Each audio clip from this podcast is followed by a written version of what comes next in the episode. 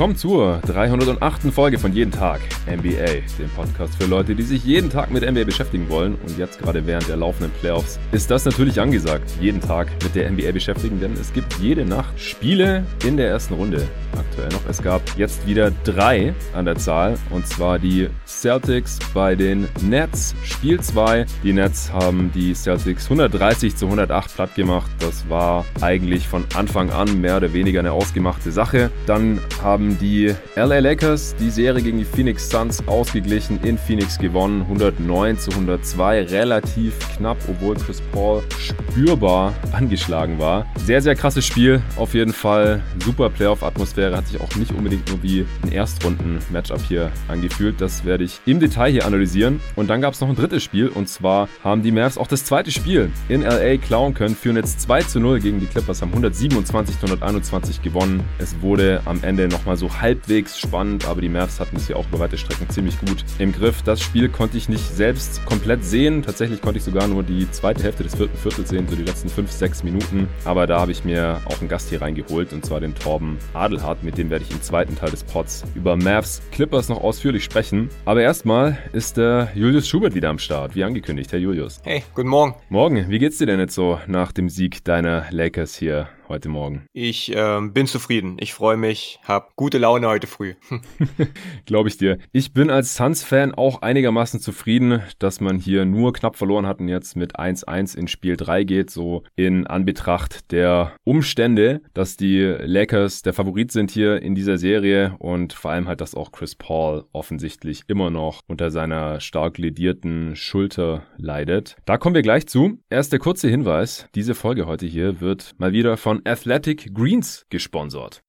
Ich erwähne es hier im Pod immer wieder, dass mir persönlich Ernährung und körperliche Fitness viel bedeuten. Nicht zuletzt, damit ich auch mit bald 33 Jahren, also Post-Prime, auf dem Court noch ordentlich abgehen kann. Vor allem jetzt, nach so langer Zeit ohne Basketball, bin ich eigentlich hungrig wie nie, trainiere so viel es geht und jetzt, wo das Wetter endlich, endlich wieder besser ist, viel draußen, bis dann irgendwann auch wieder hoffentlich Hallen und Gyms öffnen können. Und was Ernährung angeht, ist jeden Morgen Athletic Greens die perfekte Ergänzung für mich und meinen doch recht vollgepackten Alltag. Trinke ich, wie aufmerksame Hörer wissen, jetzt schon seit Februar jeden Morgen und bin einfach begeistert. Das ist ein Pulver aus 75 gesunden Zutaten, das man dann einfach mit Wasser vermischt. Ich stehe morgens auf und mache meine Freundin mir dann anstatt dem ersten Kaffee erstmal Athletic Greens. Da freue ich mich echt schon immer richtig drauf. Klingt interessant. Als Hörerin oder Hörer meines Podcasts bekommst du jetzt auf athleticgreens.com slash jeden Tag NBA wieder ein exklusives Angebot. Also es schmeckt wirklich lecker und hat direkt als allererstes alle täglichen Nährstoffbedürfnisse mit einem Löffel abgehakt. Das allein fühlt sich schon gut an, aber ich bin auch merklich fitter, mental und körperlich. Es hilft der Verdauung, unterstützt das Immunsystem und boostet die Regeneration. Also echt nice. Wenn du Bock auf die Morgenroutine nicht nur von meiner Wenigkeit, sondern von diversen Triathleten, Olympioniken, anderen Profisportlern, Fitness- und Gesundheitsexperten hast, dann probier es einfach mal aus. Mit einem Abo bekommst du Athletic Greens jeden Monat an die Haustür geliefert. Das Abo kann jederzeit gestoppt werden und innerhalb der ersten 60 Tage gibt sogar eine Geld-Zurück-Garantie. Im Moment gibt's wieder eine Aktion exklusiv für meine jeden Tag NBA-Hörerinnen und Hörer. Auf athleticgreens.com slash jeden Tag NBA erhältst du kostenlos einen Jahresvorrat an Vitamin D3 und fünf Travel Packs. Das sind so praktische Tagesportionen für unterwegs zu deinem Athletic Greens Abo dazu. Also nochmal, athleticgreens.com slash jeden Tag NBA. Den Link findet ihr selbstverständlich wie immer auch in der Beschreibung dieses Podcasts. Ja, so viel dazu. Kommen wir direkt zu den Spielanalysen bei Celtics Nets. Das Spiel hast du auch gesehen, Julius. Da können wir uns relativ kurz halten, denke ich mal. Nets führen 2-0, waren ja auch haushoher Favorit in dieser Serie. Natürlich in erster Linie, weil Jalen Brown auch fehlt. Sie haben das Heimrecht, sind einer der ganz großen Favoriten auf den Titel. Natürlich, was ist dir denn jetzt hier in dem Spiel so aufgefallen? Vielleicht so zwei, drei wichtige Punkte, Hauptfaktoren in dieser Serie, in diesem Spiel, bevor wir dann ausführlicher über Lakers Suns sprechen können. Mir ist aufgefallen, dass Brooklyn absolut nicht aufzuhalten ist. Also, dass man äh, einfach gegen drei so talentierte und so unaufhaltsame offensive Spieler extrem wenig ausrichten kann. Und was halt in diesem Spiel der Schlüssel dann war, dass es dann auch in der Höhe vor allem war und auch, dass man dann im ersten Viertel, ich glaube, den, den Nets Franchise-Rekord äh, für Punkte in einem einzelnen Viertel dann ähm, auch neu aufgestellt hat, war, dass äh, Joe mhm. Harris extrem heiß gelaufen ist. Mhm. Und das, das Problem ist, dass diese Spieler, das, das, äh, die Big Three, die ziehen so viel Aufmerksamkeit auf sich. Und da muss immer ein zweiter Mann kommen, da muss immer die Help Defense irgendwie in der Nähe sein und in irgendeiner Art und Weise reicht es nicht, wenn man sie nur mit einem Spieler verteidigt und dann passiert es halt, dass Leute wie Joe Harris freistehen oder dass äh, auch, auch Leute wie Shamet, dass die frei werden oder Leute wie Brown, die cutten und Griffin davon profitieren kann. Und dieses Verhältnis zwischen genialen On-Ball-Creatoren und auch Off-Screen-Shootern und Cuttern in Brooklyn ist halt absolut brandgefährlich und ähm, dementsprechend gibt es da nicht viel, was äh, die Celtics dagegen haben haben machen können. Ähm, ich denke, dass, dass Boston sich auch nicht bestmöglich angestellt hat, ähm, wenn, wenn Leute mhm. wie James Harden und Kyrie Irving wirklich diese Matchups jagen und wirklich die Duelle wollen gegen Tristan Thompson, gegen, gegen Jabari Parker oder auch kleinere Guards und, und die Celtics geben ihnen dann einfach genau das, was sie haben wollen. Ähm, da muss man sich halt auch nicht wundern, wenn man, wenn man am Ende 130 Punkte und eine Halbzeit mit Garbage Time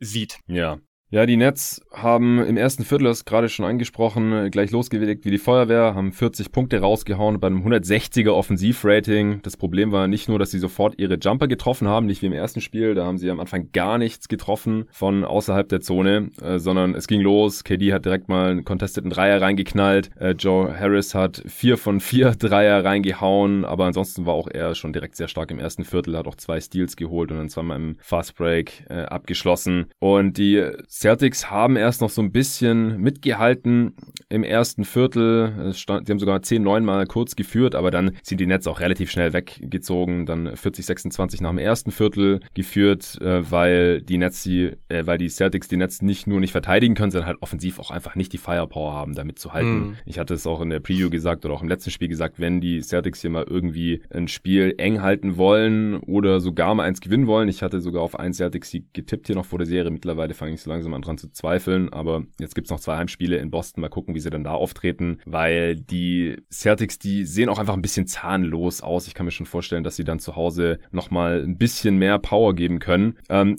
aber so wie sich das jetzt hier heute gestaltet hat, bei Tatum ging nicht viel, bei Walker auch nicht. Äh, Smart ist zeitweise heiß gelaufen mhm. und äh, stand bei 5 von 8 Dreiern irgendwann im dritten Viertel. Aber das muss halt alles auf einmal kommen, ja. Tatum muss wahrscheinlich irgendwie 40 plus raushauen, bei Walker muss es laufen und dann muss halt Smart auch noch äh, heiß von Downtown sein und dann können sie irgendwie vielleicht mithalten, so halbwegs mal. Aber das ist hier halt auch nicht der Fall gewesen. Und äh, so lagen sie halt zur Halbzeit dann schon 45, 69 hinten was in, mir in dem Spiel hier jetzt auch noch als alter Black Griffin Fanboy natürlich positiv aufgefallen ist, dass er ein ziemlich starkes Spiel hatte, mm. auch zwei richtig schöne Slams hatte. Äh, ich habe auch irgendwann auf Twitter geschrieben, ich wäre jetzt mal langsam bereit für so einen richtig schönen äh, Retro äh, Facial Tomahawk Dank von Griffin, weil er hat es auch einmal schon versucht, ich glaube über Tristan Thompson hier in dem Spiel, äh, wurde dann aber geblockt, glaube ich. Äh, aber er sieht schon sehr sehr fit aus. Im ersten Spiel hat er keinen einzigen Punkt gehabt oder einen Punkt, glaube ich. Ich glaube eins von zwei von der Freiwurflinie und in dem Spiel hier da war äh, offensiv mehr eingebunden. Ich finde nach wie vor, dass er in diesem Team jetzt nicht so den super Mehrwert hat, aber äh, heute, das äh, war zumindest mal schön zu sehen. Ansonsten haben halt die Big Three äh, auch alle sehr gut funktioniert hier. Durant 26 Punkte gemacht in 29 Minuten, äh, ultra effizient dabei. Äh, Joe Harris 25, James Harden 20 und Irving äh, immerhin auch noch 15 und die mussten alle keine 30 Minuten spielen, weil das Game dann einfach durch war. Und auf Seiten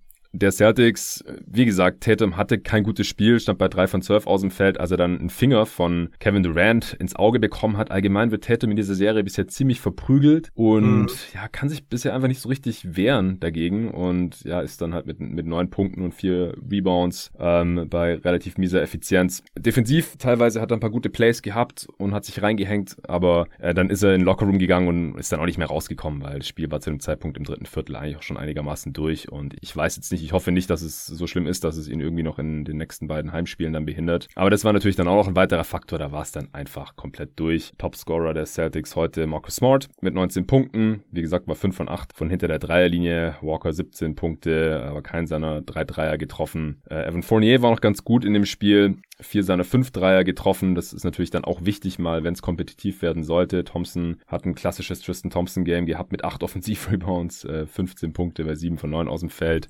Robert Williams äh, war heute überhaupt nicht der defensive Faktor wie noch im letzten Spiel. Ich glaube, der ist auch einfach nicht richtig fit. Kein Block, fünf Fouls, also quasi das Gegenteil vom letzten Spiel in knapp 17 Minuten. Also das Ding, das war relativ schnell durch. Hast du jetzt noch was, äh, was wir noch nicht besprochen haben, was noch nicht angesprochen wurde zu dem Game, bevor wir dann zu Lakers Suns kommen? Ja, ich habe gesehen, auch. dass ich habe gesehen, dass die Nets äh, vor allem jetzt auch auf Twitter vor allem für ihre Defense gelobt wurden und haben auch jetzt was das Defensivrating angeht in den letzten beiden Spielen eigentlich relativ tolle Werte aufgelegt. Mhm. Ähm, ich bleibe skeptisch, was äh, die Lineups mit Blake Griffin angeht, weil da hat man schon äh, massive Probleme, ähm, den Korb zu beschützen. Und äh, nur weil die Celtics es jetzt nicht geschafft haben in den ersten beiden Spielen und speziell auch heute diese Schwachstellen zu attackieren. Ich meine, es gab ein paar Lobs, aber das waren mehr so vereinzelte Aktionen, als wirklich kontinuierlich da, da gucken, dass man, dass man nah am Korb punktet. Ja, vor allem KD hatte vier Blocks, äh, ein paar ja. Blocks auch mit dabei. Ja. Hat auch nach dem Spiel gesagt, dass er äh, versucht, äh, defensiv den Laden zusammenzuhalten und so. Aber ich bin da auch weiterhin skeptisch, was High-Level-Defense der Netz angeht, weil die Celtics sind gerade einfach kein richtiger Gegner, keine richtige Herausforderung für diese Defense. Ja, und vor allem kein richtiger Maßstab. Ähm, ja. Und das hat mir in den, in den Aufstellungen mit Claxton besser gefallen. Claxton war wieder ziemlich gut defensiv. Das ist, denke ich, was, äh, wo ich mir dann erhoffe, dass man ihn mehr spielen lässt in den späteren Runden. Aber um wirklich richtig zu sehen, wie gut die Defensive ist, müssen wir einfach auf die späteren Runden abwarten. Ich denke, offensiv muss man da kein Hellseher sein. Das wird, äh, da wird, es gibt sicherlich dann Möglichkeiten, dass man nicht ganz so viele Mismatches erlaubt und es äh, versucht, wenigstens einen der drei oder zwei der drei ein bisschen einzuschränken oder was auch immer. Aber so ein richtiger Maßstab und so richtig viel Neues haben wir jetzt noch nicht lernen können in den ersten beiden Spielen. Brooklyn offensiv unaufhaltsam. Ähm, das ist, denke ja. ich, die, die Message, die man da mitnehmen kann. Ja, sehe ich auch so. Dann kommen wir zu Lakers Suns. Wir haben noch genau 20 Minuten, denn dann habe ich ein Hardout, weil dann muss ich hier Torben in den Pod reinholen, denn der hat auch nur eine halbe Stunde ganz genau Zeit. Ja, heftiges Spiel. Äh, ich, ich habe geschwitzt. Ich musste auch noch kurz hm. duschen, bevor ich mich dann hier auf den Weg gemacht habe in die Booth, äh, weil das war nicht zumutbar, in welchem Zustand ich mich nach dem Spiel befunden habe. Also das war ein richtig spannendes Spiel, auch wenn die Lakers äh, lange wie das bessere Team aussahen. Die Suns haben echt kein gutes Spiel gemacht und waren aber trotzdem immer noch irgendwie in Schlagdistanz. Gerade in der ersten Halbzeit, dann im dritten Viertel, haben die Lakers direkt einen kleinen Run hingelegt und sind mit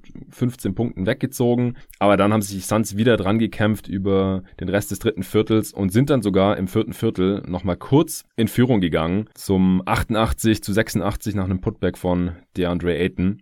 Aber dann in der Crunch-Time, da hat dann einfach die Klasse von Anthony Davis und auch LeBron äh, das Game im Endeffekt besiegelt. Äh, Chris Paul hat auch im vierten Viertel dann nicht mehr gespielt. Ich weiß nicht, ob er Schmerzen hatte oder ob Monty Williams es auch einfach für eine bessere Idee gehalten hat, diese Minuten dann an Campaign zu geben, der auch ein ziemlich gutes Spiel gemacht hat. Ähm, aber man hat dann in der Crunch-Time einfach gesehen, es fehlt Chris Paul, es fehlt der Organisator. Die Offense der Suns war relativ zahnlos gegen die extrem gute Defense der Lakers auch einfach. Das, das muss man einfach sehen. Und auf der anderen Seite dirigiert dann LeBron, äh, trifft die taffen Würfe und Anthony Davis war auch eine ziemliche Macht im heutigen Spiel, offensiv, aber vor allem auch defensiv und die, die Lakers sind halt am Ende dann auch small gegangen, nachdem sie das das ganze Spiel über noch nicht gemacht hatten. Was waren für dich jetzt heute so die Hauptfaktoren? Worauf hast du geachtet, auch nach unserem Pod hier vor zwei Tagen zu dieser Serie? Mich hat natürlich interessiert, wie die Lakers ähm, Ballscreen Actions verteidigen, wie man, wie man Devin Booker verteidigt im, im Speziellen. Und da muss man ganz klar sagen, da haben wir ab dem ersten Angriff gesehen, dass die Lakers wirklich äh, ihren Plan verändert haben. Und das war richtig und das war wichtig. Und das hat, das hat am Anfang extrem gut funktioniert. Es gab, ich weiß nicht genau, ich habe die Zahlen nicht genau im Kopf, aber man hat eine ganze, ganze Menge Ballverluste erzwungen ja. auf, auf, auf Seiten der Suns. Und das war halt ähm, zum Großteil dieser, dieser aktiven Defense äh, der Lakers geschuldet. Man hat sich für eine Drop Coverage entschieden. Ähm, man hat man hat es quasi so gemacht, der der Defender des Ballhändlers hat sich über den Screen gekämpft und der Big Man ist abgesunken. Und um halt ähm, dann Booker oder auch Chris Paul dann nicht aus der Midrange werfen zu lassen, ist er, nachdem er abgesunken ist, in vielen Fällen äh, nach oben und hat halt versucht, diesen Raum zuzumachen. Man hat aktiv reingeholfen ähm, und dann und dann hat sich halt immer ähm, das das war dann eher ähm, situativ, ob ob der Big Man dann hingeswitcht ist ähm, zu ihm oder ob man dann äh, ob der Big Man dann an am, am Big Big Man der Suns dran geblieben ist. Das hat, mhm. das hat relativ gut funktioniert am Anfang. Äh, die Suns haben das dann im Verlauf des Spiels ähm, ganz ordentlich entschlüsselt. Äh, man hat dann aktiv äh, Switches auch attackiert. Man hat äh, geguckt, dass man auch sehr viel Spain Pick and Roll und solche Geschichten mhm. läuft. Ähm, kam dann zu vielen freien Dreiern und Lobs und solchen Sachen. Aber im Großen und Ganzen war der defensive Plan der Lakers deutlich besser und, und hat äh, die Suns da auch vor Probleme gestellt. Ähm, ja, und die andere Sache, auf die ich geachtet habe, war natürlich ähm, Anthony Davis und LeBron. Mhm. Einfach, äh, wie sich ihre Spielweise verändert hat, wie, wie viel aggressiver sie versuchen zu agieren. Es gab sehr, sehr viele Post-Ups. Anthony Davis, die Lakers haben speziell im ersten Viertel wirklich aktiv versucht, Davis den Ball zukommen zu lassen und dass er halt auch wirklich schneller an seine Aktion geht, dass, dass die Hilfe der Suns nicht so schnell kommen kann, wie sie es im ersten Spiel, als es alles ein bisschen langsamer war, kommen konnte. Auch LeBron sehr, sehr viel im Post agiert und ähm, das waren so, das war so ein bisschen die Schlüsse für, für den Sieg der Lakers. Ja, sehe ich auch so. Anthony Davis hatte ja einen Career Playoff Low gehabt bei den Punkten im ersten Spiel mit 13, heute mit 34 Punkten, 10 Rebounds, auch 7 Assists. Es wurde auch noch irgendwas gesagt während dem Broadcast, ich habe es nicht so ganz mitgekriegt. Es war das das erste Spiel, in dem LeBron und AD beide mindestens 7 Assists hatten? Irgendwie Uff, sowas. Das weiß ich gar nicht. Aber das könnte hinkommen. Hm. Ähm, LeBron mit 23, 4 und 9, aber der war wieder eher wie im ersten Spiel so ein bisschen passiv beobachtend, mhm. größtenteils. Gerade was das eigene Scoring angeht, hat er sich da auf hier und da mal einen Jumper oder mal einen Dunk im Fastbreak beschränkt, also eher so die, die einfacheren Sachen. Und dann am Ende hat er aber halt noch ein paar Punkte eingestreut, weil, ähm, wie gesagt, 23 Punkte am Ende, das war jetzt nicht der dominante Scorer hier in dem Game, gerade für seine Verhältnisse, aber er wollte natürlich am Ende dann auch alles tun, dass er nicht zum ersten Mal in seiner Karriere in der ersten Runde 0-2 hinten liegt. Das ähm, mhm. 0-2 ist einfach schon relativ vorentscheidend, auch so historisch statistisch gesehen. Und ja, Eddie war relativ unglaublich in der Zone, in der Midrange oder was seine Jumper angeht, da war das noch ziemlich Hit or Miss, also im mm. wahrsten Sinne des Wortes. Er hat auch wieder ein paar Airballs geschmissen heute. Dann hat er wieder andere einfach geswished.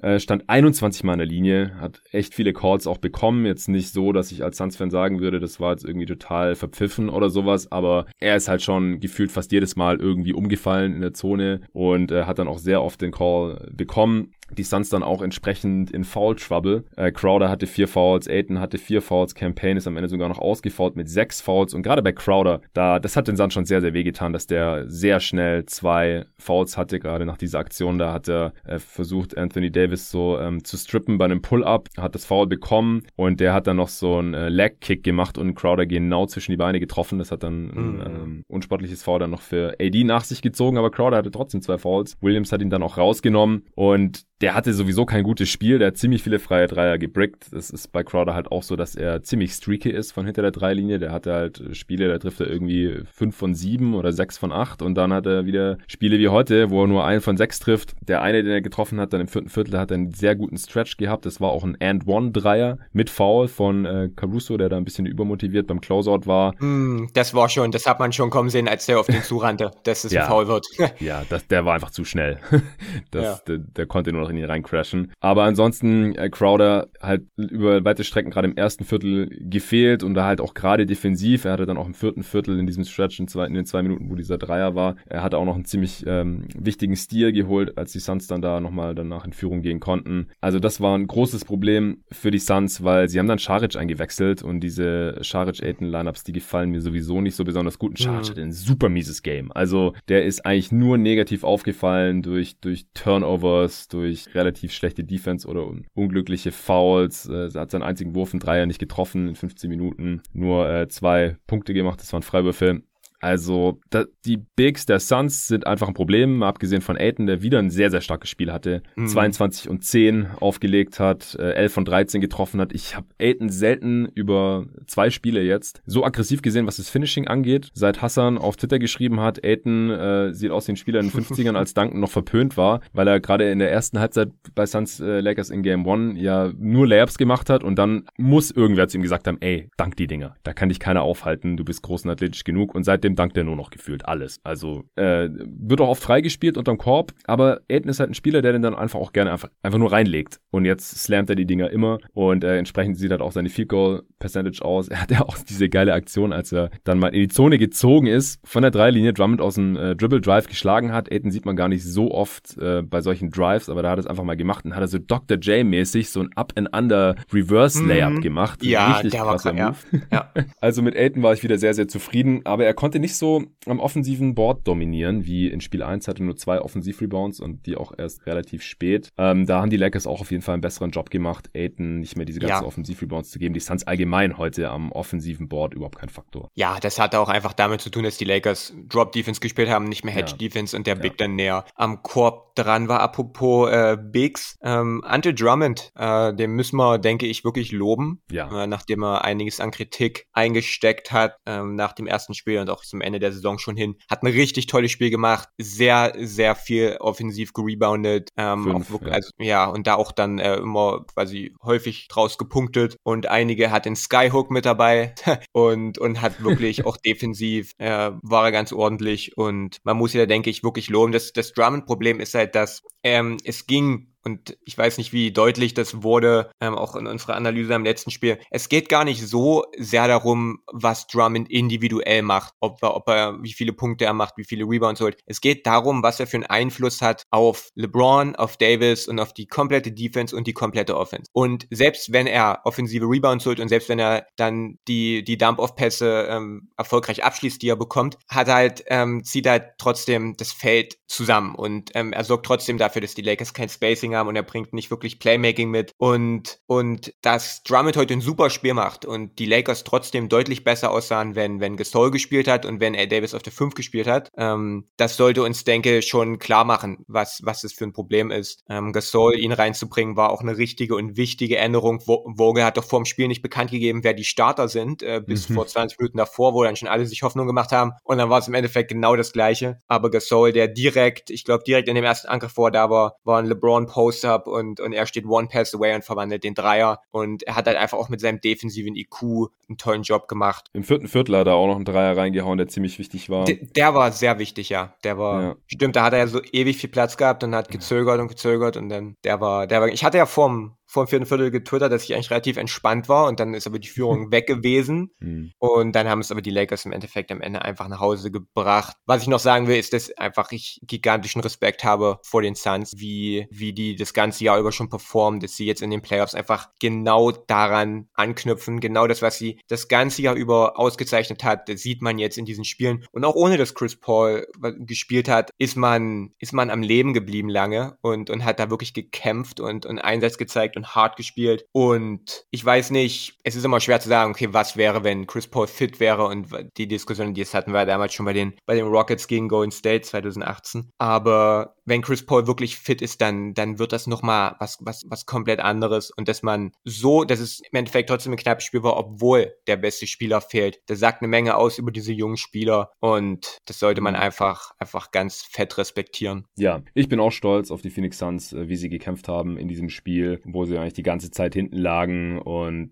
es nicht so richtig lief. Sie hatten auch Probleme heute, ähm, so viele freie Dreier rauszuspielen wie noch im ersten Spiel. Auch da haben die Lakers äh, besser verteidigt auf jeden Fall. Dann ähm, hatte Booker jetzt heute kein gutes Spiel von Downtown. Das hatte ich im letzten Pod ja noch angesprochen, dass er da einfach nicht so ganz verlässlich ist. War nur 0 von 3 von hinter der Dreierlinie. Klar, hat auch weniger offene Looks bekommen. Unter anderem, weil halt auch Chris Paul nur knapp 23 Minuten gespielt hat und er eben halt oft auch diese Looks besorgt, wenn sie zusammen auf dem Feld stehen. Aber äh, auch gerade in der ersten Halbzeit, was hatten die Suns? Ich glaube, zwei getroffene Dreier zur Halbzeit oder irgendwie sowas. Es waren nicht viele, ja. ja. Aber die Lakers auch nicht. Das, also welches Team zuerst anfängt, mehr als, weiß ich nicht, 20 Prozent ihrer Dreier zu treffen, ja. gewinnt die Aber Serie. Die Suns, die Suns, sind einfach so viel mehr abhängig vom Dreier und haben auch mhm. mehr Shooting auf dem Feld normalerweise als die Lakers. In den allermeisten Lineups, dass, dass es bei ihnen einfach ein größerer Faktor ist. Weil die haben keinen mhm. LeBron mhm. und keinen Drummond und keinen AD, die halt äh, ständig relativ einfach Punkte in der Zone besorgen können. Das macht jetzt gerade Aiton, aber das macht er ja auch nicht selber, sondern halt, wenn er da bedient wird. Und Booker hat es unglaublich schwer da. Also der hat ja auch wieder versucht, ähm, direkt im ersten Viertel die Zone zu attackieren, wurde gleich mal beim Floater von Anthony Davis abgeräumt. Mm, also da war ja. einfach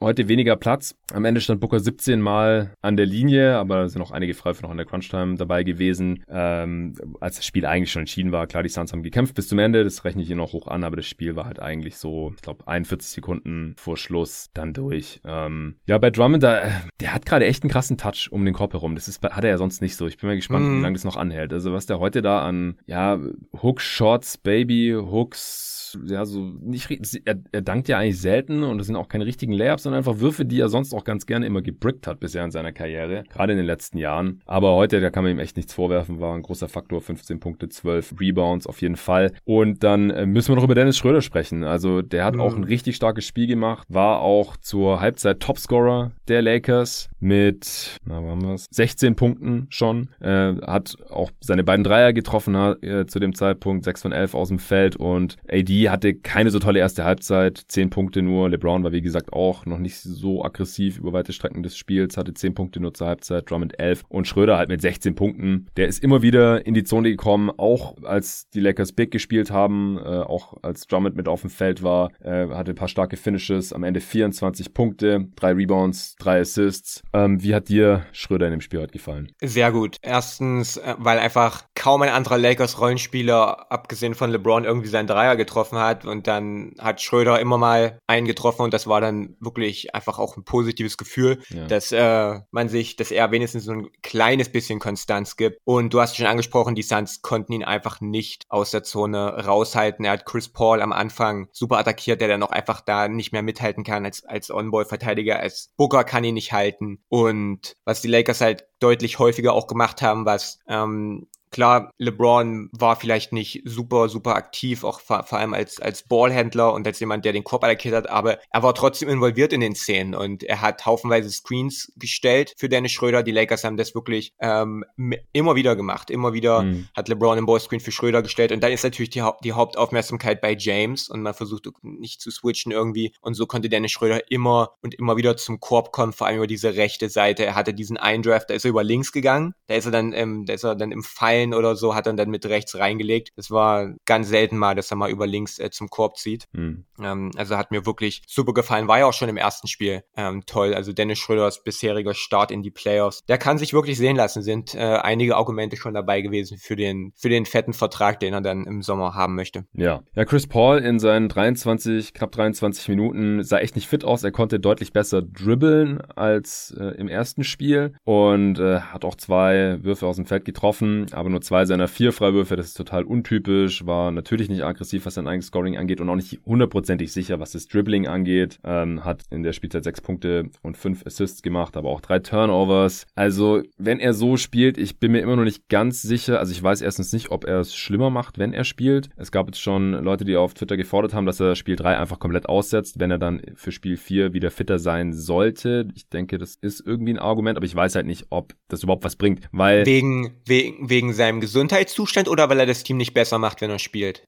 Nee, wegen seines Gesundheitszustands. Weil wenn okay. er spielt, dann ist er auf jeden Fall besser als jede Alternative, auch besser als 40 mm. Minuten Campaign. Weil ich traue Campaign immer noch nicht so richtig. Der hatte echt Monster-Szenen im vierten Viertel, war super wichtig. Am Ende 19 Punkte, 7 Assists, drei seiner sieben Dreier getroffen, auch wirklich wichtige Dreier getroffen. Ähm, hat sich teilweise mit Schröder abgewechselt, mit krassen Drives und Finishes. Also die Lakers können ihn halt auch nicht wirklich halten. Und ja, äh, das sagt schon einiges. Aber er hat es 33 Minuten gespielt und das viel mehr will ich eigentlich auch von Cameron Payne nicht unbedingt sehen in der Playoff-Serie. Er hat auch immer wieder so dumme Plays. Also wie auch schon im ersten Spiel, ich fand es ja so unglaublich dämlich, als er sich da selbst aus dem Spiel befördert hat mit seiner Aktion da mit äh, Caruso haben wir besprochen gehabt. Und heute auch wieder, dann äh, wird er von Anthony Davis äh, gestoppt am Ring und dann macht er einen Frustfall an ihm, während die Lakers schon im Bonus sind und schenkt ja, ihm damit ja, einfach zwei Freiwürfe. Ja. Total dumm. Also bei Payne, da merkt man einfach noch am ehesten gerade die Unerfahrenheit in den Playoffs. Auch Bridges, echt, also klar, der muss LeBron verteidigen, das ist nicht easy. Da bleibt nicht so viel Kraft für die Offense vielleicht, aber der ist auch super unsichtbar gewesen heute über weite Strecken, äh, offensiv. Äh, ja, Booker muss ein besseres Spiel machen im, im nächsten Spiel, gerade wenn Paul gar nicht spielt oder weiter so spielt, dann hängt einfach viel von ihm ab. Er hat, da muss Monty sich auch noch mal ein bisschen mehr dann einfallen lassen, dass er, äh, wenn die Lakers jetzt halt dieses Scheme defensiv auffahren, dass er dann trotzdem an, an seine Looks kommt, weil er hat einfach zu wenig Abschlüsse gehabt in diesem Spiel mhm. ähm, bis spät im vierten Viertel und dann, wenn die Suns schon irgendwelche schlechten Würfe im Halbfeld forcieren müssen, weil die Shotclock abläuft, dann soll die bitte nicht Jay Crowder nehmen, der zwei von acht aus dem Feld ballert, sondern wenn dann Booker, weil das ist der beste Tough-Shot-Maker mhm. in diesem Team. Ähm, Cam Johnson hatte zwei super wichtige Dreier äh, gegen Ende des Spiels, äh, als die Suns da ihre Auf Aufholjagd gemacht haben, nachdem man Airball hatte ganz am Anfang, da hatte ich schon Schiss, fuck, wenn der in dieser Serie seine Dreier nicht trifft, dann haben die Suns auch ein Problem. Also da ist auf jeden Fall noch viel Luft nach oben bei Phoenix fürs, fürs dritte Spiel, aber es hängt nach wie vor alles davon ab, ob Chris Paul äh, fit ist, ähm, ob er spielen kann, wenn er spielt, eben wie das dann aussieht, weil ohne ihn, also es ist ja so, schon, so schon schwer genug für die Suns in dieser Serie mhm. und es ist alle Ehren wert, dass sie heute nur relativ knapp verloren haben, dass sie sich dran geblieben sind, dass sie nochmal rangekämpft haben und dass sie jetzt bei 1-1 stehen, obwohl äh, Chris Paul halt nur, was waren das, 10 fitte Spielminuten hat bisher oder sowas in den beiden Spielen. Was sind jetzt deine Schlussgedanken noch für Spiel 3. Ja, ich bin gespannt, was äh, die Suns sich einfallen lassen. Sie haben jetzt gesehen, wie die Lakers reagieren. Ähm, die Lakers mussten reagieren, jetzt sind die Suns dran zu reagieren und dann die Offensive darauf umzustellen. Hm. Einfach viel von dem machen, was man in dem Spiel gemacht hat. Und mit ein bisschen mehr Wurfglück, weil die freien Dreier waren da, ähm, sollte das klappen. Ich weiß nicht, ob man hat ein bisschen auf Zone umgestellt immer mal, hm. was ganz gut dabei funktioniert, dass die Lakers Bigs äh, da nicht so viel Ärger machen können. Vielleicht sehen wir davon ein bisschen mehr. Ja ja, bin ich auf jeden Fall sehr gespannt. Ja, zwei von 19 Above the Break Dreier haben die Suns geschossen. Ja, mm. da, da ist auf jeden Fall mehr drin. Okay, gut, dann äh, Julius, vielen Dank dir. Das war jetzt hier eine Punktlandung. Äh, ich denke, das reicht für Spiel 2 Lakers Suns. Äh, wir sind gespannt auf Spiel 3. Wir haben hier eine richtig geile Serie. Könnte eventuell das vorgezogene Western Conference Final sein im Nachhinein. Mm. Gibt's ja immer wieder, je nachdem, wie die anderen Serien jetzt verlaufen. Aber bei den Clippers ist es jetzt schon sehr, sehr knapp. Wahrscheinlich der Hauptkonkurrent für die Lakers eigentlich gewesen. Das ist natürlich noch nicht entschieden, die Serie, aber so ein bisschen bisschen wie eine Vorentscheidung hat es sich hier schon angefühlt und da spreche ich jetzt gleich mit dem Torben drüber. Danke dir, Julius. Bis dann. Hau rein. So, weiter geht's mit den Mavs bei den Clippers. Spiel 2. Die Mavs haben mit sechs Punkten gewonnen und ich habe jetzt hier den Torben Adler am Start, der mir erklärt, was in diesem Spiel passiert ist. Bis zu den letzten paar Minuten, die ich da noch gesehen habe, dem äh, Suns Lakers durch war, habe ich natürlich sofort rüber gesappt. Aber es ist nicht mehr so richtig spannend geworden am Ende. Es war die ganze Zeit mindestens ein Two-Possession-Game-Führung für die Mavs. Und jetzt liegen die Clippers 0 zu 2 hinten und ich habe gerade nochmal nachgeschaut. Also Teams, die 0-2 hinten lagen, die haben zu 93,7% die Serien verloren. 399 zu 27 ist der Rekord. Also nur 27 Mal gab es dann da noch ein Comeback. Das ist äh, sehr, sehr selten und ich bin mir auch nicht ganz sicher, ob die Clippers jetzt noch in der mentalen Verfassung sind, ja, Küchenpsychologie, dass das nochmal eine spannende Serie wird. Also die Mavs haben ja heute Nacht ein ganz, ganz wichtiges Game gewonnen, beziehungsweise die Clippers ein vorentscheidendes Spiel verloren, oder Torben? Ja, hi Jonathan, erstmal guten Morgen. Ähm, Morgen. Moin. Äh, ja, so kann man es auf jeden Fall sehen. Ich hatte mir auch vorher schon gestern notiert für das Spiel, dass es wirklich, also man, wir reden oft von Must-Win, wenn, wenn das Team das erste Spiel verloren hat, aber gerade bei den Heimteams, ähm, du hast ja, ja. gerade schon die Statistik angesprochen, also es gab erst vier Mannschaften überhaupt in der Historie, die nach einem 0-2 nach Heimniederlagen ähm, quasi noch zurückgekommen Krass, sind. Noch weniger. Noch, ja genau. Ein also Prozent, das ist ein Prozent. Richtig, das hatte ich mir auch rausgeschrieben. Und dazu halt nur vier Teams, die halt nach zwei Heimpleiten Zeiten noch zurückgekommen sind. Also, ja, wie gesagt, um das vorwegzugreifen, ich kann mir beim besten Willen nicht vorstellen, wie die Mavs mehr als ein Spiel zu Hause verlieren. Ähm, gerade weil man auch noch den extremen Heimvorteil hat, dadurch, dass ja das American Airlines Center fast voll ist. Ich weiß nicht genau, wie gerade die Auslastungskapazitäten geregelt sind, aber die Halle wird sicherlich brennen und äh, ja. deshalb durften die Clippers es eigentlich heute überhaupt nicht verlieren. Und ja, so kam es aber. genau, dann ähm, vielleicht erstmal, was waren so die Hauptfaktoren in dem Spiel, die jetzt bei dir hängen geblieben sind beim Gucken, warum die Clippers hier schon wieder verloren haben? Ja, also das absolute Oberthema für mich persönlich war ähm, wie sieht's, wie ist es um die Clippers Defense bestellt? Das war der größte Kritikpunkt an Tyron Lue nach dem ersten Spiel, dass ja. man viel zu leicht auf Seiten der Clippers die äh, Matchups hergegeben hat. Also man hat ja quasi jeden Screen, egal ob äh, On-Ball oder Off-Ball, geswitcht und gerade so diese Soft-Switches, äh, sprich, wenn man eigentlich den Gegenspieler wechselt, obwohl es per se gar keine Shooting-Gefahr oder ähnliches aktuell gibt, also sehr leichtfertige mhm. Wechseln des Gegenspielers, die haben die Mavs gnadenlos bestraft im ersten Spiel und da war eben die Frage, sehen wir heute auch wieder viele ähm, Switches von Subac auf Luka Doncic, auf Jane Bronson oder versuchen die Clippers das jetzt mal ein bisschen anders zu verteidigen? Sehen wir vielleicht mehr Kawhi Leonard, mehr Paul George gegen Luka Doncic, weil er hat ja im ersten Spiel auch seine, seine, seine Mismatches so ausgenutzt und, und hergespielt, egal ob das jetzt ein Patrick Beverly war oder auch ein Morris und das war eben für mich schon ganz klar vor dem Spiel eigentlich die Storyline überhaupt. So wie wird Tyron Lue in dieses Spiel reingehen, mit welcher Defen, mit welchem defensiven Gameplan und darauf mhm. habe ich dann auch am Anfang direkt geschaut und ähm, das war auch interessant zu sehen, dass man tatsächlich da auch oftmals dann Paul George ähm, in der 1 gegen 1 Defense gegen Luca gestellt hat und da auch sogar Offball dann Deny gespielt hat. Also man hat schon versucht, Luca das Leben ein bisschen schwerer zu machen. Deshalb dachte ich nach den ersten paar Minuten, wow, also vielleicht sehen wir doch tatsächlich jetzt ein bisschen was anderes. Kawhi Leonard hat versucht, wenn er gegen Luca gestellt wurde, sich mehr um Blöcke zu kämpfen und Subac ist dann gedroppt. Man hat also nicht mehr sofort geswitcht. Das sah schon besser aus. Aber mhm. im Laufe des Spiels und gerade in der zweiten Halbzeit waren es dann wieder dieselben Schemes, dieselben Taktiken wie im ersten Spiel. Und das war für mich tatsächlich auch der Schlüssel. Ich habe es vorhin schon getwittert. Ähm, Tyron Lue muss aktuell einfach kritisiert werden für das, was er, was er defensiv den Jungs mitgegeben hat oder was halt die defensive Taktik der Clippers ist. Also diese Soft Switches und dann hat man auch viele Cross Matches defensiv, sprich man schaut, dass man vielleicht Spieler gegen andere stellt, obwohl die gar nicht jetzt perfekt dafür geeignet sind, die im One-on-One -on -One zu verteidigen. Mhm. Und ähm, also da ist eine ganze Bandbreite an, ähm, an, an Kritikpunkten, die man äußern darf. Und das war für mich jetzt auch wieder die Storyline des Spiels, ähm,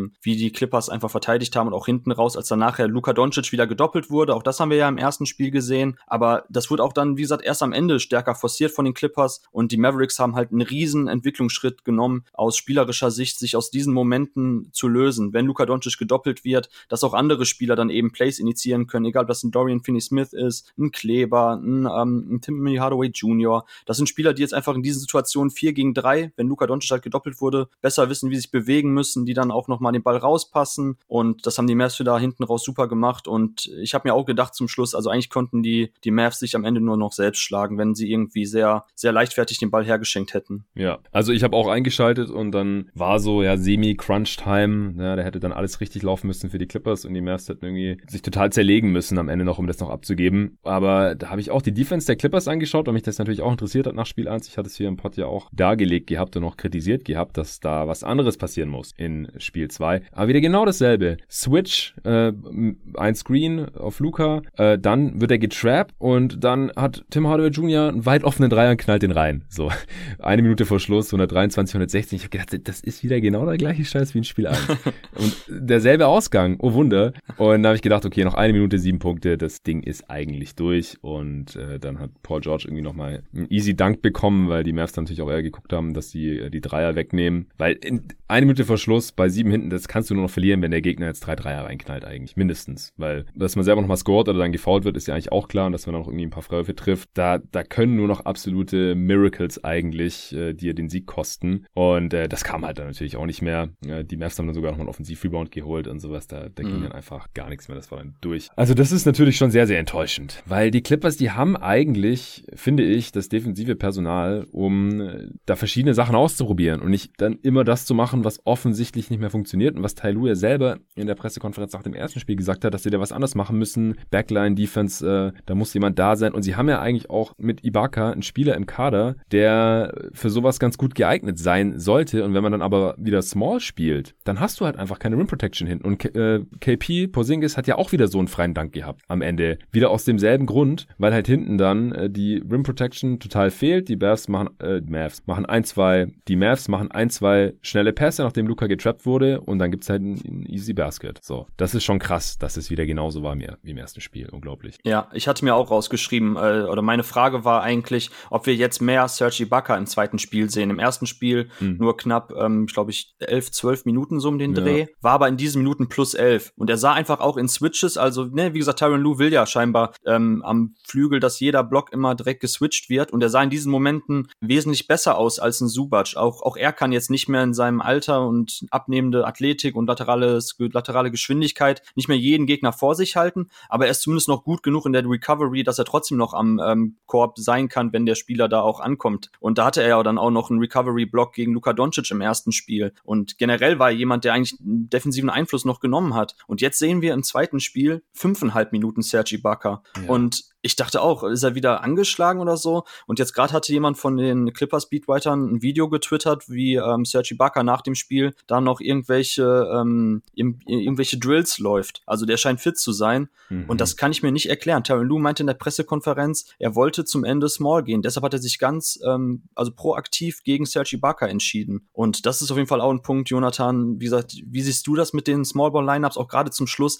Weil das ist ein, also das, das sind Momente, auch wenn sie nachher einen Run hat, hatten, die Clippers, aber das lag meiner Meinung nach mehr, weil ihre Würfe dann reinfielen, denen von den Mavs nicht mehr. Aber mhm. Luka Doncic, der kocht dich ab, also der, der sucht sich seine Mismatches dann aus. Und das waren dann am Ende auch Patrick Beverly, ähm, Morris, gegen die der dann auch ausgefault wurde, irgendwann Morris. Also ja. da hat er dann keine Chance. Und das ist dann einfach simple Mathematik, dass du einfach, wenn du unterlegen bist in verschiedenen physischen Attributen, dass du eben die Spieler raussuchst und dass du dann irgendwo auch Überzahlmomente schaffst, weil dann wieder ausgeholfen werden muss. Also ist das für dich auch ein ganz klarer Punkt mit Sergi Ibaka, dass der eigentlich spielen müsste? Auf jeden Fall. Also ich kann es nicht nachvollziehen. Es war die große, es war die große Free Agency Verpflichtung im letzten Sommer. Er hat die Mid-Level Exception bekommen, um jetzt fünf Minuten zu spielen in einem Do or Die Game in den Playoffs. Also wenn er fit ist, dann ist es totaler Quatsch. Und selbst auch heute, ich habe es nicht gesehen, aber in den 500 Minuten war er auch wieder plus sechs. Also das, das kann echt nicht angehen. Die Clippers, wenn die Small spielen, dann macht man das ja auch nicht in erster Linie aus defensiven Gründen. Klar, man kann dann theoretisch alles switchen, aber dass das nicht funktioniert, das haben wir jetzt ja wirklich schon zu Genüge gesehen gegen Luca. Man macht das natürlich aus offensiven Gründen in erster Linie, weil dann alle werfen können, äh, man kann halt fünf Shooter auf dem Feld haben, man kann Five Out spielen. Und als ich gerade rüber gesappt habe, da hat auch Marcus Morris zwei Dreier reingeknallt, äh, waren, wie ich dann im Nachhinein gesehen habe, aber die ersten zwei Dreier in diesem Spiel. Und dann hat er ein sechstes Foul bekommen, aber durch diese zwei Dreier sind die Clippers halt nochmal so ein bisschen auf Schlagdistanz äh, zurückgekommen, ich glaube dann auf sechs Punkte oder so. Und das aber ein ein Shootout, also ein offensiv geprägtes Spiel gegen die Mavs auch keine gute Idee ist, das sieht man ja jetzt langsam irgendwie auch. Also die Clippers haben jetzt mit einem 125er Offensivrating in diesem Spiel verloren, weil die Mavs ein 131er Offensivrating haben. Und wie gesagt, die Clippers, die haben eigentlich genug gute, solide bis sehr gute bis eigentlich absolute Elite-Defender im Kader, aber sie laufen einfach die falschen Schemes und die defensiven Matchups sind nicht ideal, ganz offensichtlich und kriegen das überhaupt nicht auf die Kette, ihr defensives Potenzial. In der Regular Season haben sie ja teilweise auch defensiv underperformed, aber die Lineups mit Kawhi Leonard auf dem Feld und Paul George auf dem Feld, die waren gut und am Ende war man auch ein Top 10 Defense Team und jetzt wird man hier gerade total abgekocht. Das äh, liegt halt in erster Linie am, am Gameplan und äh, was ich mich auch gefragt hatte vor dem Spiel, wird jetzt mal über größere Stretches Kawhi Leonard vielleicht den besten gegnerischen Wing-Spieler mit, also Luca ist Herz und Seele der Mavs, der Motor der Offense der Mavs. Warum verteidigt nicht zweimaliger Defensive Player of the Year Kawhi Leonard Luka Doncic? Kann es nicht mehr? Will es nicht? Er ist natürlich offensiv aktuell auch der beste Spieler und äh, was ich gesehen habe und auch wie der Boxscore aussieht, das kannst du mir dann gleich noch erklären, hat er ja auch ein starkes offensives Spiel gehabt und sagt man dann gut, der kann dann nicht auch noch die ganze Zeit sich einen Arsch aufreißen und Doncic verteidigen, wie er halt vor einigen Jahren in den Playoffs noch LeBron verteidigt hat und das sehr, sehr gut gemacht hat und wer Prime LeBron einschränken kann irgendwie in den Finals Spiel. Der sollte doch eigentlich auch Luka Doncic irgendwas können. Dann Paul George, das war der andere Dude, der Prime LeBron verteidigt hat in den Conference Finals vor einigen Jahren. Also es muss doch mal irgendeiner hier über einen größeren Zeitraum auf Luka Doncic angesetzt werden. Haben wir das gesehen in dem Spiel? Ja, genau. Also wie gesagt, gerade in der ersten Halbzeit sah es für mich dann auch so aus, dass man, ähm, also dass eigentlich der Hauptplan ist, Paul George gegen ihn zu stellen. Wie gesagt, Paul George auch ab und zu ein Deny-Defense, dann, dass man eben andere dann zum ähm, Playmaker machen wollte und Luca halt ein bisschen das Leben erschwert, auch überhaupt schon den Ball zu kommen, wenn er nicht direkt den Inbound bekommen hatte. Und deshalb sage ich, am Anfang sah es jetzt schon noch so aus, dass eigentlich Paul George und Kawhi sich das ein bisschen teilen. Hier und da mal vielleicht Patrick Beverly, der ihn Full Court schon aufgenommen hat. Aber ansonsten dachte ich auch, okay, die beiden scheinen es jetzt zu machen. Aber gerade in der zweiten Halbzeit und wie gesagt, die Mavs, und da ist Rick Carla ja natürlich auch ein Fuchs, der schaut sich das an und der weiß ja ganz genau, wenn das Scheme der Clippers so aussieht, wie er das knacken kann. Und deshalb haben die Mavs ja auch im ersten Spiel und auch heute wieder Blöcke um Blöcke um Blöcke gestellt. Also das ist, glaube ich, auch der Punkt, warum dann auch vielleicht Tyron Lue sagt, okay, ich kann einfach nicht Paul George und Kawhi Leonard defensiv ständig um Screens kämpfen lassen, dass das ja auch irgendwann physisch an einen nagt. Und ich möchte jetzt noch nicht mal sagen, dass irgendeiner von den beiden ähm, jetzt über den Zenit ist, auf gar keinen Fall. Ich glaube schon, die können es noch defensiv machen. Aber auch die offensive Last im Halbfeld. Beide Teams spielen ja auch aktuell sehr, sehr langsam. Also ich glaube, das war ja das Spiel mit der langsamsten Pace in der ersten, ähm, quasi in den ersten Partien. Mhm. Und ähm, das ist für mich der Punkt tatsächlich wahrscheinlich, wie du angesprochen hast, dass man eben die beiden offensiv so sehr braucht, dass man sie defensiv nicht ständig um alle Blöcke jagen möchte. Und ich hatte es auch gestern, jetzt muss ich schon wieder sagen, ich habe es getwittert, also ihr merkt, kommt alle zu Twitter, da gibt's den guten Stuff. Aber Ed Torben41. nein, nein, nein, Ed J. Walker, Ed jeden Tag NBA, ähm, da, möchte ich, da möchte ich gar keine Eigenwerbung betreiben. Aber ich habe es halt gestern, als ich mich auf das Spiel halt vorbereitet habe und mir dann nochmal bei Instat ähm, die anderen Spiele angeschaut habe, da war in der Regular Season ein ein eine Partie dabei, das war auch die Partie, die die Clippers gewonnen haben. Da hat Kawhi Leonard über 20 Pick and Rolls gegen Luka Doncic verteidigt und da wurde über die Hälfte nicht geswitcht, sondern tatsächlich dann meistens über den Block gegangen. Aber ja. da sehen wir ja, da, das ist kein Vergleich. Bei, bei, bei der ersten Partie waren es von neun Pick and Rolls, wo quasi Kawhi Leonard gegen Luka gestellt war und einen Block äh, bekommen hat, wurde achtmal geswitcht, also eigentlich fast alles. So, und mhm. das zeigt ja, eigentlich können die Clippers es und Kawhi Leonard kann es. Und ich kann es mir wirklich nur so erklären, dass man tatsächlich versucht, die defensive Last ähm, ein bisschen von den Schultern der beiden zu nehmen. Und du hast ja auch schon gerade gesagt, also Kawhi Leonard in der ersten Halbzeit, was er offensiv gemacht hat, das war Wahnsinn. Also ich glaube 30 Punkte oder 31, ich weiß nicht, wie viel es genau waren. Aber er hat in der Midrange komplett zerstört. Also Maxi mhm. Kleber hat nicht mal einen schlechten Job gegen ihn gemacht, aber Kawhi hat einfach da sein komplettes Scoring-Arsenal ausgepackt, egal ob es jetzt ähm, Fadeaways in der Midrange waren, Isolations, ob er dann zum Korb gezogen ist, Post-Ups, kurze Hookshots. Ähm, er hat da wirklich dominiert, dann zu den Dreier getroffen. Ähm, das war schon wirklich dann sehr, sehr schwer auch für die Mavs zu verteidigen. Deshalb war es ja in der ersten Halbzeit so eine Art Shootout, kann man schon sagen. Mhm. Also keine der beiden Teams konnte die anderen richtig am Scoren hindern. Mavs hatten auch große Probleme, die äh, Clippers bei den Dribble Drives zu stören. Also man hat gerade auf dem Flügel, wenn jetzt auch ein Melly gespielt hat, der dann auch gegen Batum ein, zwei Mal richtig schlecht aussah und dann einen Drive zugelassen hat. Also das war dann schon tatsächlich, also richtig harte Defense, wurde davon kein, beziehungsweise, ich will nicht sagen keine harte Defense, aber zumindest hatten beide Teams halt große Probleme, den anderen am Scoren zu hindern und auch gute ähm, offene Würfe zu verhindern. Und das ist dann für mich schon der Punkt, wo man jetzt ganz klar sagen muss bei Spiel 3, also da muss er einen von den beiden eigentlich Fulltime auf Luca abstellen, oder? Ja, oder die können sich auch einigermaßen abwechseln, damit dann halt nur vielleicht sie 50 Prozent der Last tragen müssen defensiv, wenn sie halt natürlich offensiv so wichtig sind. Kawhi am Ende mit 41 Punkten, 6 Rebounds, 4 Assists bei sehr guten Quoten. Paul George am Ende auch mit 28, 12 und 6, nur ein seine 7 Dreier getroffen, aber die restlichen Quoten sehen gut aus. Also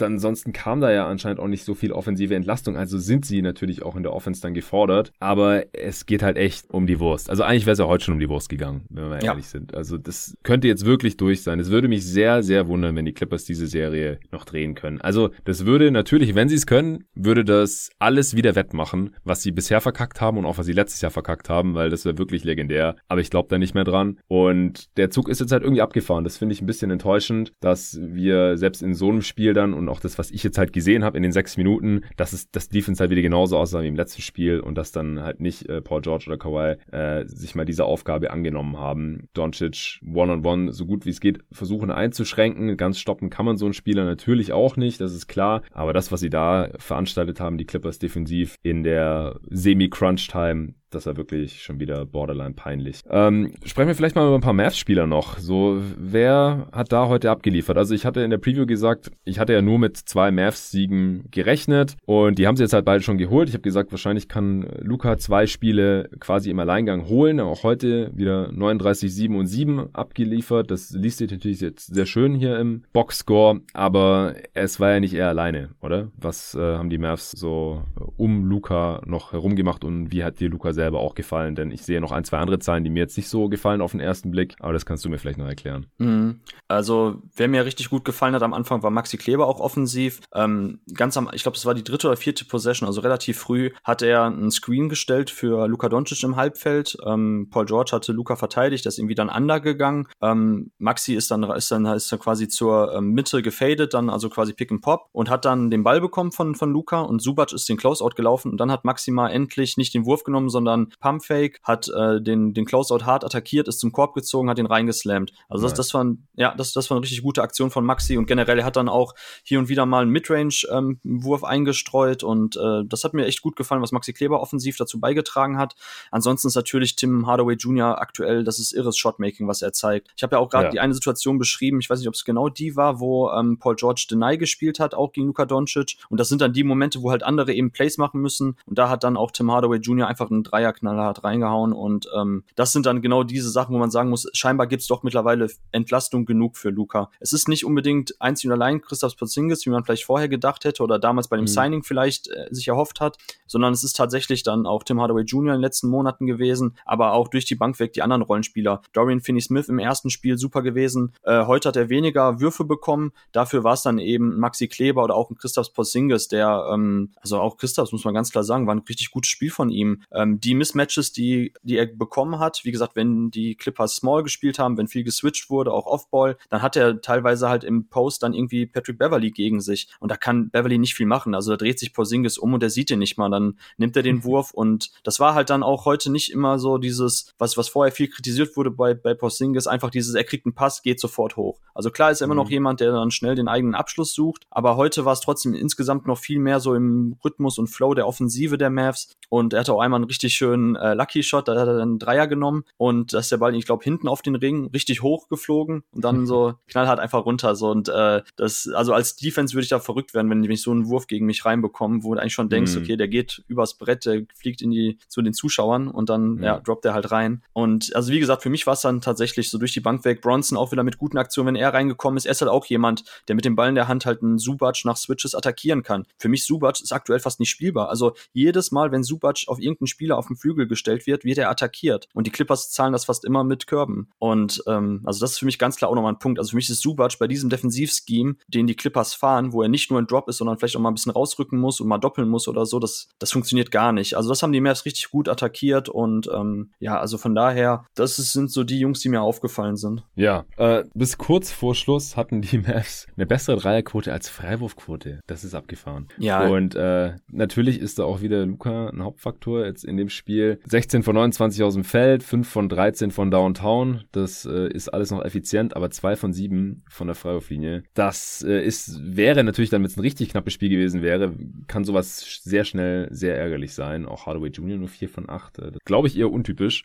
Aber ja, das ist auf jeden Fall was, was man im Auge behalten muss. Äh, ansonsten hat Luca auch sieben Turnovers gemacht. Wie sind die so entstanden? Hast du das noch im Kopf? Ja, ganz unterschiedlich. Also einer, der mir auch im Gedächtnis geblieben ist, weil er dann auch in der kritischen, kritischen Periode in der zweiten Halbzeit war, da war auch irgendwie ein Missverständnis mit Maxi Kleber, dass Luca eigentlich auch schon dann einen freien Floater hatte und da wollte er aber eigentlich noch durchstecken auf Maxi und dann ging der Ball ins Aus, hat Luca auch sofort die Hand gehoben, er hat es selber ankreiden lassen. Genauso, ich weiß nicht, ob du die Szene gesehen hast, ganz zum Schluss war ja auch einmal eine Trap, wo Luca dann einen Turnover mhm. produziert hat. Also dann die, die typischen Luca Doncic Turnover, ne? Also wenn er halt zum Korb zieht, die ganze Defense auf ihn kollabiert und der dann den Kickout-Pass spielen will, wenn dann ein, zwei Mal richtig rotiert wird bei den Clippers auf der Weak Side, dann kann man auch diese Pässe abfangen. Und ich glaube, Reggie Jackson war es einmal, der so, so einen Stil dann eben generierte. Aber es war jetzt nicht so, dass Luca Doncic überdrehte oder so. Okay. Ja, Reggie Jackson äh, ist der einzige Clipper, der auch noch zweistellig gescored hat mit 15 Punkten. Er hat auch 30 Minuten gesehen. Wurde der dann heute defensiv nicht so sehr attackiert, weil ich hatte nach dem ersten Spiel eigentlich noch damit gerechnet, dass der eventuell sogar aus der Rotation rausfällt und sie dann halt ähm, mit mehr mit Man gehen. Er hat jetzt auch 15 Minuten bekommen. Aber ich dachte eigentlich noch mehr mehr. Ähm, Rondo mit Man übrigens auch plus 5 aus dem, auf dem Feld. Äh, Rondo mit ihm waren sogar plus 13 auf, auf dem Feld. Der hat aber nur 19 Minuten gesehen. Also so als jemand, der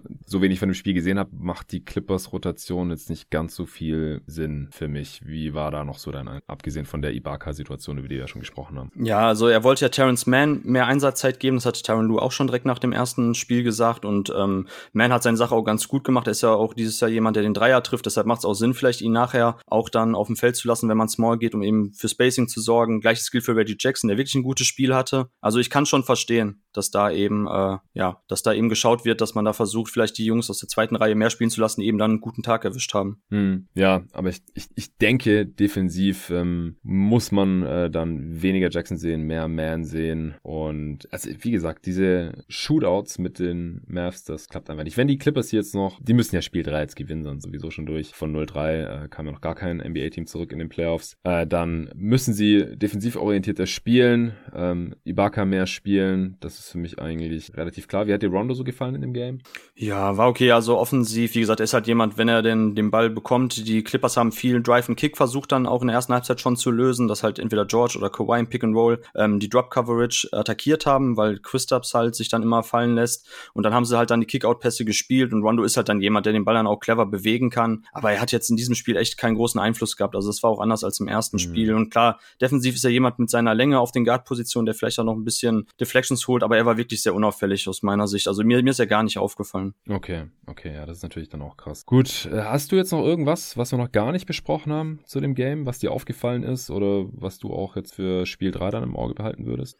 Nee, also für mich bleibt das Thema immer noch die ähm, Defensive der Clippers eben. Also da müssen einfach Adjustments jetzt getroffen werden. Sei es, dass man einfach öfters Ibaka spielen lässt und Subac erstmal jetzt komplett rausnimmt, weil es, wie gesagt, defensiv schadet es einfach dem Team viel zu sehr. Und auch aus den Offensiv-Rebounds, die er holt, da generieren die Clippers ja ironischerweise sehr wenig raus. Also die Mavs holen weniger Offensiv-Rebounds, generieren aber mehr Second Chance Points. Und mhm. dann frage ich mich schon, also klar ist, ist Subac jemand ähm, als abrollender Spieler sehr gut. Da hat er auch im ersten Spiel einen richtig geilen Slam im Open ja. Court, dass er dann irgendwie, wie gesagt, ich glaube, die Mavs haben nicht richtig reinrotiert. Das, da hat er schon einen Wert, aber ich finde es halt defensiv gerade wirklich schwierig. Und du hast ja gesagt, also die Mavs, die scoren zu viel. Also ein Shootout gegen die Mavs, das wird halt dann schon echt schwierig. Also da muss man, gerade weil die Mavs auch schon den Gefallen tun, dass sie ja schon so wenig wie möglich in Transition kommen, wo sie einfach auch nicht besonders gut sind. Da hatten sollte auch ein, zwei wilde Turnover, unnötige in 3 gegen 1 Situationen. Mhm. Und das ist für mich auch ein Punkt. Also ich finde, die Clippers wirken aktuell einfach nicht so, als ob sie ähm, 1 zu 1 für die Mavs schemen würden und sich wirklich auf den Gegner so vorbereiten. Also ich finde,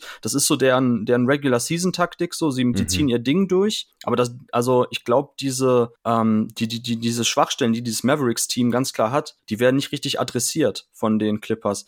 Und da bin ich halt gespannt, ob jetzt in Spiel 3 und 4 und das viel deutlicher noch wird von Tyron Lue, dass er da den Finger in die Wunde legen will, sprich, dass vielleicht ähm, gerade auch in der Offensive bei den Clippers diese Drive-and-Kick-Situation, dass dann noch viel, viel mehr kommt, dass man ständig einfach auch dann die Mavs weiterhin attackiert und nicht, sich nicht auf den Dreier verlässt, weil man eben dann auf, auf den Flügelpositionen eigentlich schon, ja, auch Luka Doncic ist jemand, der natürlich gegen Kawhi Leonard einen schweren Job hat, einen schweren Stand. Da sieht man auch wieder, dass Kawhi Leonard, wenn er gegen ihn gestellt ist, auch immer bis zum Korb kommt. Und also da muss einfach viel, viel mehr kommen. Und ich sehe es trotzdem einfach nicht, wenn wir jetzt schon ein leichtes Fazit ziehen nach den ersten Spielen, auch für, für den Rest der, der Serie, wie ja. die Clippers das jetzt noch großartig drehen wollen. Also ich kann mir nicht vorstellen, dass die Mavs von den drei Heimspielen, also dass die nicht davon zwei gewinnen. Also schwierig. Ja, ich glaube es auch. Also Shoutout Nico, er hat's kommen sehen, dass die Clippers nichts großartig reißen werden hier. Also er hat auch auf die Clippers getippt in dieser Serie, aber nur in sieben und äh, das war eher dann auf die restlichen Playoffs bezogen, aber dass sie jetzt hier in der ersten Runde schon wieder so abkacken, anders kann man es glaube ich nicht sagen. Nachdem sie auch in die Serie reingetankt haben, das ist schon unglaublich und entbehrt auch einer gewissen Ironie nicht. Okay, Torben, du musst auch los. Vielen Dank dir, dass du dir hier die Zeit genommen hast und dich auch wieder so vorbildlich auf die Serie und den Pod hier vorbereitet hast. Es war bestimmt nicht das letzte Mal, dass wir in diesen Playoffs sprechen. Äh,